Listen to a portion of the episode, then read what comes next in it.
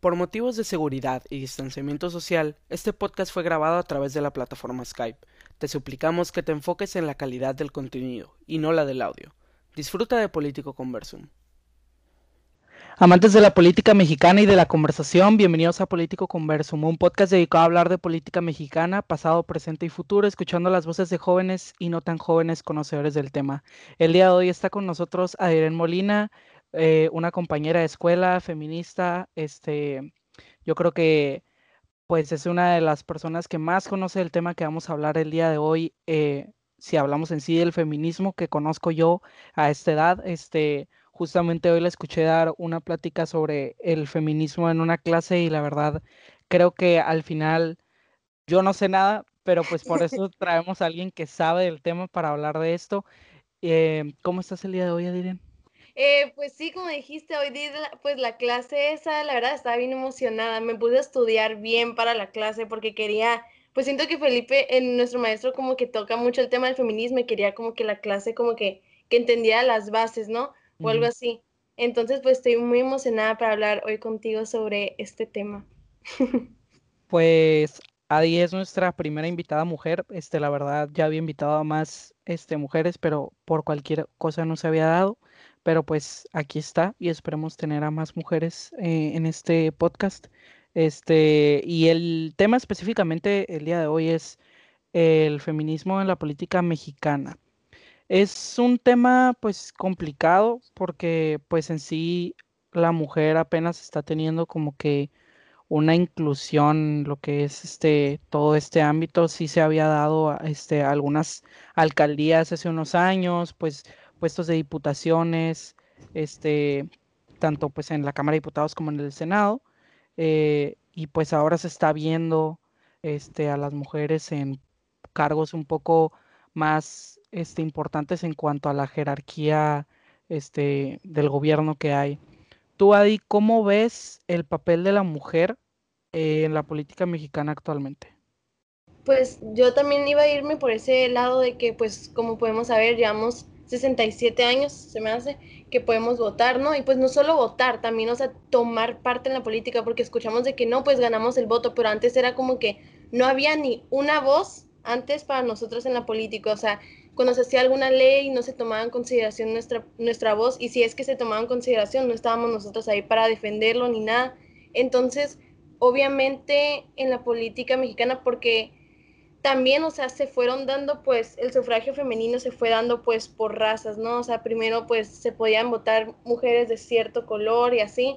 Entonces, em, obviamente vamos a tener hoy en día muchísimas desigualdades porque es un campo en el que la verdad es súper nuevo para las mujeres, apenas vamos entrando. Em, no podemos, yo creo que la mayoría de nosotros cuando le preguntes a un ciudadano no te puede nombrar muchas mujeres políticas que conozca. Bueno, hoy en día siento que ya se están dando a conocer muchas, eh, no de tan buenas voces ni que yo piense, pues en general, o sea, yo no concuerdo con la mayoría de los políticos mexicanos, pero o sea, lo bueno es que siento que ya nos estamos dando a conocer, pero como tú dices, vamos empezando y por ende, o sea, eso siempre va a llevar a una desigualdad para que se escuche nuestra voz todavía. Ahora, con esto que comentas, ¿tú qué crees que se tenga que dar para que este desarrollo eh, se cumpla? ¿Tú crees que tiene que haber un cambio en el planteamiento político o más tiene que ser con el, tiene que ver con el sentido de un cambio generacional? Porque si lo vemos desde una perspectiva social, pues sigue existiendo pues muchísimo machismo, muchísimo odio, pues en sí el movimiento feminista pues busca pues eliminar este, este tipo de comportamientos. ¿Tú crees que para que haya un desarrollo óptimo de la mujer en la política en México, se tenga que ver por reformas estructurales a la ley para promover como igualdad de escaños, no sé, en la Cámara de Diputados o lo que sea, o tiene que ser, como te digo, algo más que ver con la sociedad y el cambiar este chip? Pues yo creo que primero que todo, para que se hagan los cambios esos que dices estructurales, todos a las legales, las leyes, por ende, tiene que estar ese cambio pues generacional, ¿no? Obviamente no vamos a poder que hacer que el aborto sea legal o algo así sin antes ya tener como a la sociedad como medio aceptada con el concepto del aborto, matrimonio igualitario y todas estas cosas, ¿no? Así que, como yo dije en mi clase antes, siento que pues el, todo esto se, base, se basa base de información. México es un país en el que el feminismo ha sido de que mostrado de una manera muy desinformada. Yo creo que todas las personas que conocen hoy en día el feminismo lo conocieron por noticias amarillistas sobre cómo las mujeres están destruyendo los monumentos. Yo creo que nadie empezó, tuvo una buena primera impresión del feminismo así como tal, que estuvieran hablando sobre todas las cosas buenas que están haciendo. La mayoría de las veces están nada más usando el nombre del feminismo para lucrar, para generar morbo. Entonces siento que lo más importante es que los medios de comunicación, los políticos, todos estos del Congreso, todo, tiene que informarse sobre este movimiento social y darse cuenta que pues no es nuestro enemigo, ¿no? Y o sea, tienen que aceptar que es una realidad, o sea, siento que es un movimiento que muchos políticos no tocan el tema, o sea, si lo tocan, lo tocan como con miedo o lo tocan y llegan a la desinformación, o sea, nuestro propio presidente cada vez que ha hablado del feminismo, la verdad yo no he estado nada contenta con lo que ha dicho, según yo dijo de que, pues la típica frase, ¿no? Ni machismo ni feminismo humanismo, ¿no? Entonces, teniendo un presidente que tiene ese tipo de posturas, que se, que se, que se, que dice que es de izquierda y así es como que súper extraño, ¿no? Eh, te quedas como que, pues, es muy importante, ¿no? O sea, la voz que tiene el presidente sobre nuestra república y básicamente nos enseña como todo México está informado sobre el feminismo. Entonces, como tú dices, yo creo que primero que todo tenemos que darle a todo el país una buena educación sobre qué es el feminismo, qué estamos buscando en realidad, qué es la iconoclasia, por qué se está buscando, por qué llegamos a la iconoclasia, cuánto tiempo lleva el feminismo, porque la mayoría de las veces cuando se habla del feminismo se habla con pura desinformación y tú sabes que en cuanto te, yo cuando hablo con una persona que no le cae bien el feminismo o algo así, yo sé la mayoría de las veces que esta persona no está informada en general, porque si lo estuviera, pues estuviera del lado del feminismo, si no se estuviera pues haciendo ciego, ¿no? Pero pues, ajá, yo creo que es una base de los dos, como tú dices, poder llegar a educar, a, la, a la sociedad y luego poder empezar a emplear pues todas estas leyes para poder amplificar la voz de la mujer en la política. Ok, muy bien.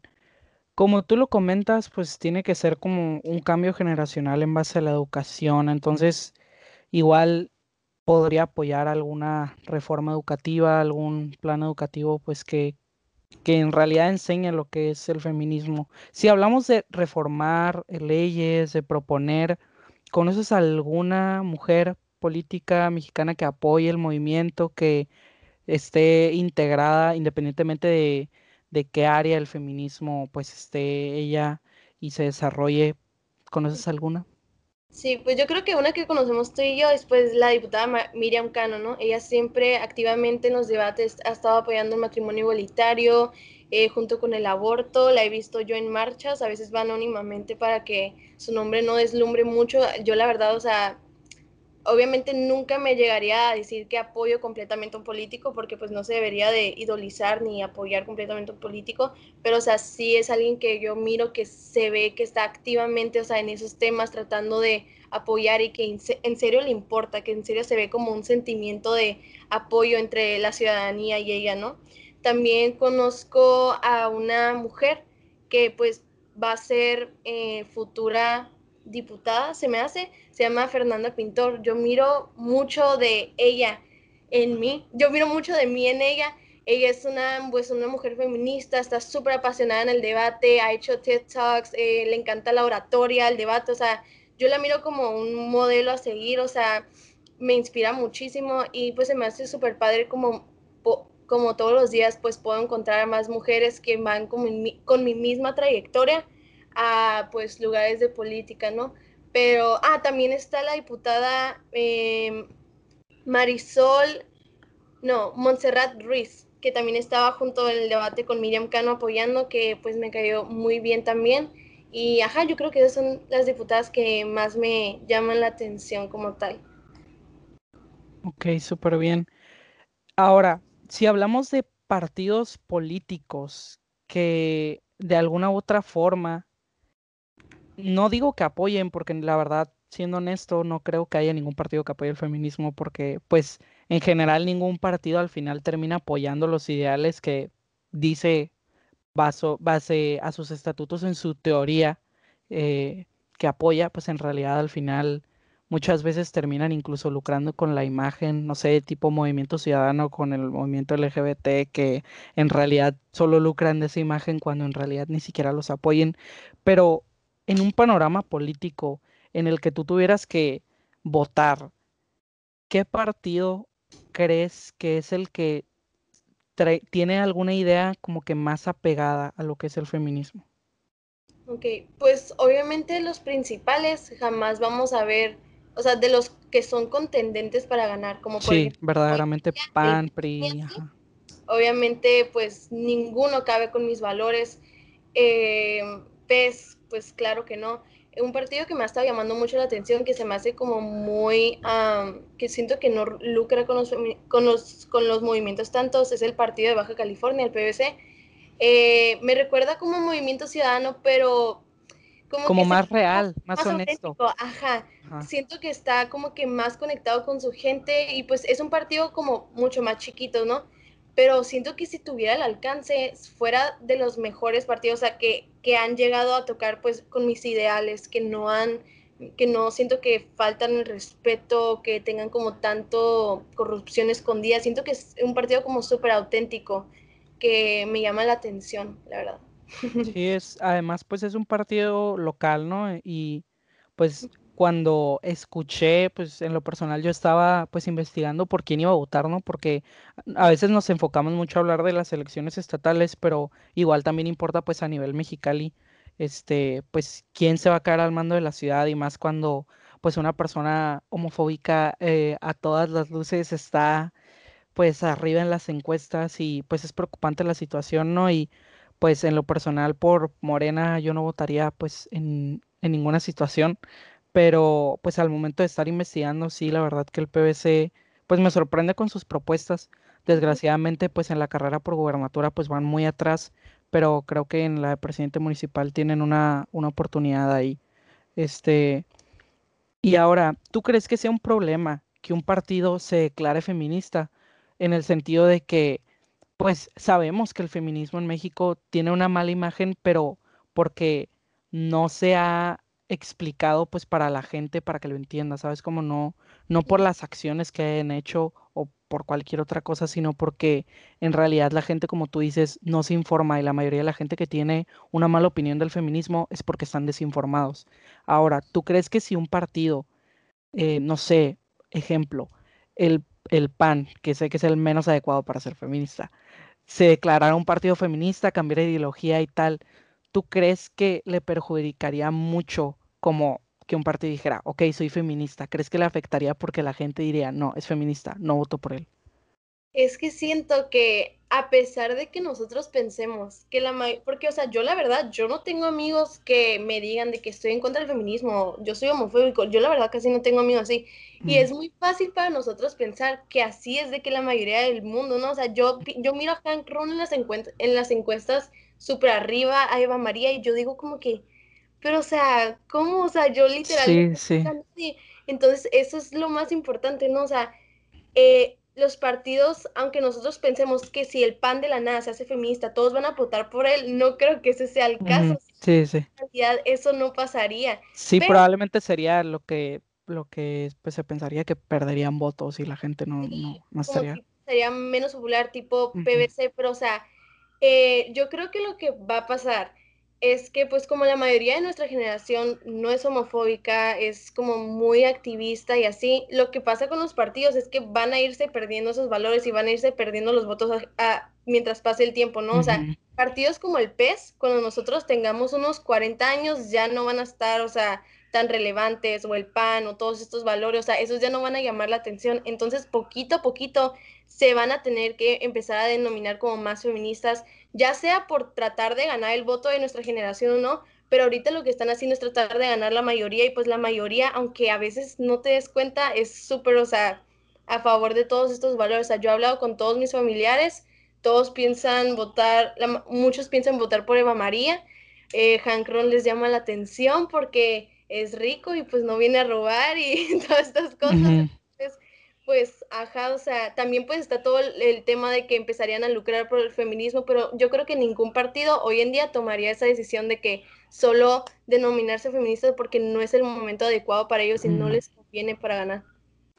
Sí, yo creo que eh, va a tener que llegar el punto en la política mexicana en el que realmente nuevos partidos que busquen un, un objetivo más allá del lucro, porque ya sabemos que cuando surgen nuevos partidos, a veces lo que esos partidos buscan es simplemente hacer coaliciones con otros partidos para obtener votos lo suficientes para quedar en los registros y pues obtener dinero que sería de las campañas y lucrar de ello. Yo creo que va a tener que haber un punto de transformación en el que vamos a necesitar o partidos, los que ya están, transformen sus ideologías o que existan nuevos partidos que representen a la juventud, porque de verdad cada vez pues vemos cómo pues nos estamos haciendo mayores y los que están abajo de nosotros pues tienen unos ideales muy parecidos a los de nosotros y ningún partido termina representando pues a feministas, comunidad LGBT, este gente pro aborto. Al final nadie termina representando, entonces probablemente va a tener que existir un punto de transformación en ese sentido. Ahora, ¿tú crees que algún colectivo feminista en algún punto quiere intentar hacer un partido feminista? Sí, sí había pensado en eso cuando Naomi Ponce dijo que cuando estaban pasando los debates del matrimonio LGBT, me acuerdo que ella dijo de que pues se mira muy fácil, o sea, capaz si yo me lanzo para diputada algún día, ¿no? Yo creo que pues sí, es probable, siento que sería como muy peligroso para ellas. Yo me acuerdo que cuando empecé mi sororidad, eh, hablé con mi maestra de, pues, con Carla, con Carla Canet, y lo primero que me dijo fue, no pongas tu nombre en ningún lado. Y yo, ¿por qué? O sea, no lo había pensado. Ya de que no, o sea, no pongas tu nombre en ningún lado, o sea, no sabes de qué lo peligroso, o hay gente que siempre está de que enfocándose en encontrar, o sea, esas personas que están haciendo pues todo este ruido sobre el feminismo. Y siento que sería súper peligroso para ellos, o sea, em, tal vez en un futuro, como tú dices, que ya va a estar como todo más aceptado, porque pues es algo que podemos ver todo el tiempo, o sea, hoy en día tú ves las dos otras olas del feminismo, el voto y el divorcio, y tú pues obviamente las aceptas completamente, ¿no? O sea, y nadie se queja de eso. Tú no vas a escuchar a nadie quejarse de eso hoy en día, pero siempre pasa lo mismo, siempre pasa lo mismo que cuando está pasando un movimiento social, la gente como no sabe lo que, como no se informa sobre su historia, se pone como que, ¿qué está pasando? O sea, estas personas están locas, o sea, y yo pues no sé cómo vea a, estar el feminismo en un futuro, o sea, si ya hemos conseguido el aborto, no sé, la verdad, pero o sea, si es que se llega a aceptar tanto como el sufragio femenino y otras olas diferentes, pues yo creo que pues sí es posible que un, colectivo feminista se lance si no es peligroso para ellas y pues estaría súper padre, pero pues es como, no sé, no, no, me lo imaginaría, o sea, como no lo he visto hoy en día, o sea, porque pues no sé, no he visto ningún, em, no, le, no lo he visto en años pasados y nunca he visto algún tipo de iniciativa así, entonces se me hace como difícil de imaginar, pero pues probablemente sí. Siento que vendría con muchas problemáticas también, ¿no? Ya cuando llegue a pasar, o sea, que algunas feministas piensen que no se, no se les está representando bien y todo esto, siento que también, o sea, todo estaría muy como caótico ahí, pero pues probablemente estaría muy padre. Sí, o sea, pues como tú lo dices, es un riesgo para cualquier persona que lo intente porque pues desgraciadamente vivimos en el país que vivimos y las autoridades proporcionan la seguridad que todos conocemos. Entonces sería pues algo bastante complicado.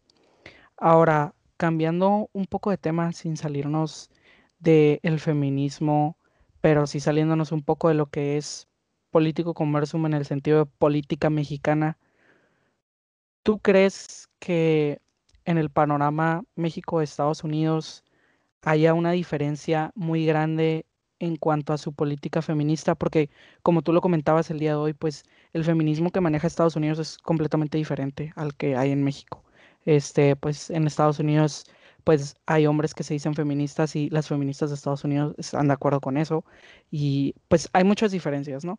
Entonces, ¿tú cuál crees que sería la diferencia principal entre el feminismo mexicano en base a la política y el de Estados Unidos? Porque, pues como lo vemos, este, acaban de, de pues, inaugurar la primera vicepresidenta mujer en Estados Unidos. Y pues aquí no se ha dado pues el caso más que pues el puesto más alto, pues gobernadoras y tal. Pero tú cómo ves ese panorama, haciendo una comparación. Ok, pues básicamente el feminismo, para empezar, es diferente aquí y en Estados Unidos. Y nosotros ya tuvimos esa ola de feminismo liberal. No es como que no la tuviéramos, pero es que el feminismo avanza más rápido en países en donde están en más, pues, como mm, emergencia, se. Entonces, básicamente, eh, la, lo que yo miro más grande que tiene diferencia es el papel que tiene el hombre el feminismo en Estados Unidos. Yo me acuerdo que encontré una campaña de Emma Watson que se llama, que de hecho esa campaña me inspiró a empezar ella por ella. Y esta campaña se llama Él por ella. Se llama He for She. Yo me acuerdo que cuando encontré eso se me hizo como súper raro. Y básicamente el punto de este movimiento, que siento que representa mucho lo que está pasando en el feminismo liberal en Estados Unidos, es que este, este, este colectivo busca que como el hombre está en la jerarquía, es que está más alto en la jerarquía social que la mujer, busca que va a jalar a la mujer para arriba y que, que el hombre va a llegar a la, a la igualdad para la Ajá. Sí, como pues desde arriba te jala para subirte igual que... Entonces, obviamente eso pues analizándolo más profundamente viene con un chorro de problemáticas, ¿no? O sea, ¿cómo va a ser un cómo va a ser nuestro opresor el que nos va a alivianar y nos va a llevar o sea, a la equidad social que hemos estado buscando por años, ¿no? O sea, ay, ¿sabes qué? O sea, ya no quiero, ya no quiero oprimirte, ok, vámonos para arriba otra vez. Pero, o sea, es como súper intenso ver como el feminismo liberal es, o sea, aquí a frontera, o sea, si tú le preguntas a cualquier persona, o sea, no, o sea, mi actor favorito dijo que es feminista en una, en una interview y no, que Chris Evans es feminista y es como que está súper raro porque, o sea, defienden este punto de vista, pero yo creo que lo que va a pasar es que poco a poco se va a ir eh, transformando todo este feminismo. He estado viendo muchos de que, por ejemplo, en TikTok, en revistas, en todo esto, he estado viendo como eh, ha estado llegando una conciencia de clase y una conciencia de pues racismo súper fuerte en Estados Unidos, ¿no? Y yo siento que con todas las olas de Black Lives Matter y todo esto que está pasando, siento que van a llegar a esa conciencia que, que México tuvo que llegar porque solo estamos así de mal y todos reconocemos nuestras problemáticas sociales. O sea, en México tú te haces feminista porque tú sufriste de primera mano tal y tal y tal y tú puedes ver a primera mano tal y tal y tal. Y el feminismo en Estados Unidos es como que no creo que conozcas a una amiga que es víctima de feminicidio, no es tan probable que conozcas a una amiga que fue violada, pero aún así sigue ahí esa problemática, sigue siendo súper fuerte. Y o sea, siento que poquito a poquito el feminismo liberal se va a estar como deshaciendo, porque se van a dar cuenta que ya no nos pueden llegar, ya no podemos seguir progresando con un feminismo que está empleado y que nació a base de privilegio. Mm.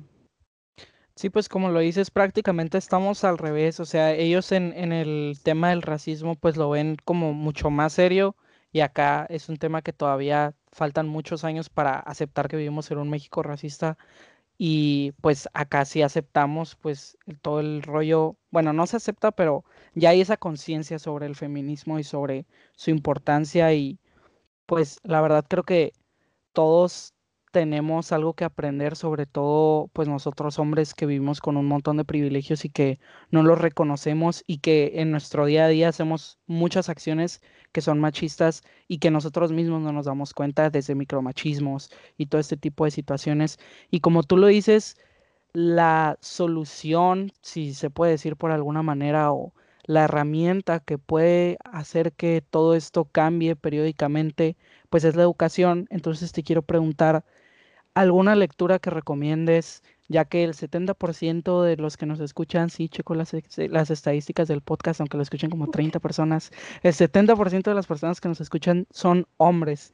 Y entonces me gustaría que nos invitaras a todos nosotros a hacer una lectura que crees que pueda abrir el panorama, educarnos más, porque pues al final la política somos todos. Entonces, alguna lectura que nos quiera recomendar, un video, algo Ok, es lectura pesada, pero el segundo sexto de Simón de Beauvoir es, siento que es una, es una lectura pues primordial, está muy pesada, yo no la he terminado de leer, pero siento que para poder entender todo esto de machismo y todo esto es de que el, libro que le da en, la clave, o sea, también está Principios para Feminismo, pero yo creo que desde la perspectiva de un hombre, el libro que yo les diría que de que neta léelo sería El Segundo Sexo. También si quieres ver el feminismo como desde un punto de vista más general, como desde, un, desde una lucha de clase, género y y siempre se me olvida clase, género y raza. Eh, yo recomiendo muchísimo el libro de Angela Davis, que es Woman Raised in Class. Y pues siento que ese libro está súper bueno para darle como, para una feminista que ya está como que más, como que, que está consciente de lo que está viviendo, siento que está súper chilo, pero para cualquier hombre yo creo que eh, yo recomendaría esa lectura muchísimo. O sea, yo la estaba leyendo y me estaba pues dando cuenta de cosas de yo misma, cosas que yo hacía, cosas que yo miraba que nunca me hubiera dado cuenta yo solita. Y siento que leer eso desde una perspectiva de un, hombre fuera de que pues, súper, o sea, me cambiaría la vida literal. Obvio, pues yo creo que es muy difícil que cualquier persona, o sea, quite todo su machismo de lado, o sea, siempre vamos a terminar eh, siendo un poco machistas pero, o sea, el hecho de que ya quieras aprender y el hecho de que te quieras desconstruir, o sea, es más que suficiente para poder empezar eh, con todo esto. Pero también se pueden empezar desde cosas chicas, ¿no? Yo sigo una cuenta de Instagram que se llama De Machos a Hombres y está súper padre. Eh, habla, cuando pasa cualquier problemática social, habla de la problemática social desde el machismo y cómo esto tuvo que ver y todas esas cosas. Está como viene con un approach como muy fácil y muy padre de, de ver. Sí, muy gráfico. Este, sigo la cuenta y pues siempre, o sea, de todos los temas hay, incluso usan ejemplos de, pues de cosas como películas o cosas fáciles que alguien puede entender para, pues identificarlo y pues tomar acción para hacer un cambio. Bueno, Adi, pues eso sería todo el día de hoy. Te agradezco mucho que hayas aceptado la invitación y pues esperemos que te tengamos aquí para otro capítulo porque pienso seguir con este podcast. ¡Qué padre! bueno, Adi, eh, ¿alguna cosa que quieras decir? No sé. Eso es todo. Si tienen alguna duda, ella por ella en Instagram, ella por ella MX, ahí estoy. Si tienen alguna duda, lo que sea, em, ahí estamos yo y Lulu em, respondiendo todas las dudas que tengan, sea lo que sea, sea lo más fácil. Eh, pues eso es todo, yo creo. Ok, bueno, pues Sigan a ella por ahí en Instagram y pues de nuevo muchas gracias por venir y nos vemos en el siguiente episodio de Político Converso.